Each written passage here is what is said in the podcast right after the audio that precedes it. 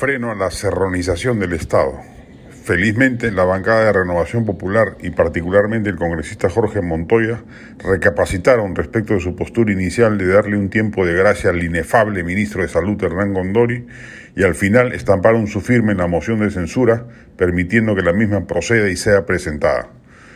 Si el Congreso abdica de su necesaria función de fiscalización de un gobierno que cree que puede poner a cualquiera en cargos de importancia, vamos muertos en términos políticos.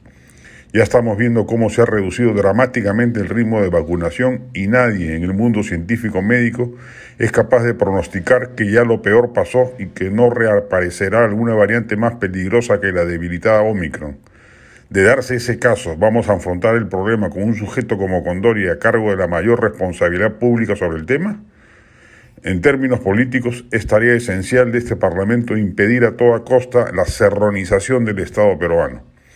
Detrás de ello no está en marcha un proyecto ideológico de convertir al Estado eh, peruano en un instrumento revolucionario.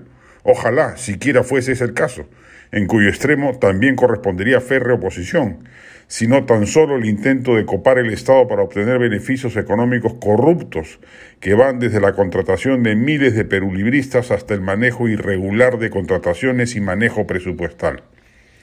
Al respecto, cabe forjar una unidad opositora capaz de ponerle coto a semejante despropósito, y le corresponde particularmente a la derecha forjar los consensos con las bancadas de centro e inclusive con la de Juntos por el Perú para hacerle frente al proceso de destrucción del Estado que anida detrás del proyecto político de Vladimir Cerrón.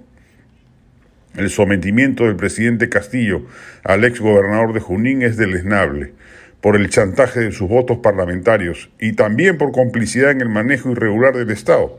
Castillo y sus huestes ejercen la misma práctica de infiltración mediocre del aparato público con personajes de cuarto nivel o abiertamente prontuariados Véase nomás a quién ha nombrado el presidente como nuevo secretario general de Palacio, a un sujeto denunciado por golpear a su esposa. La dupla Castillo-Cerrón va a provocar el pronto colapso del Estado. Ya está colapsando en muchas instancias y si no se les pone freno van a edificar un Estado fallido más temprano que tarde.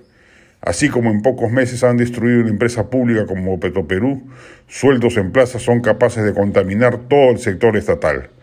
La oposición tiene que ponerse firme y evitarlo a como dé lugar.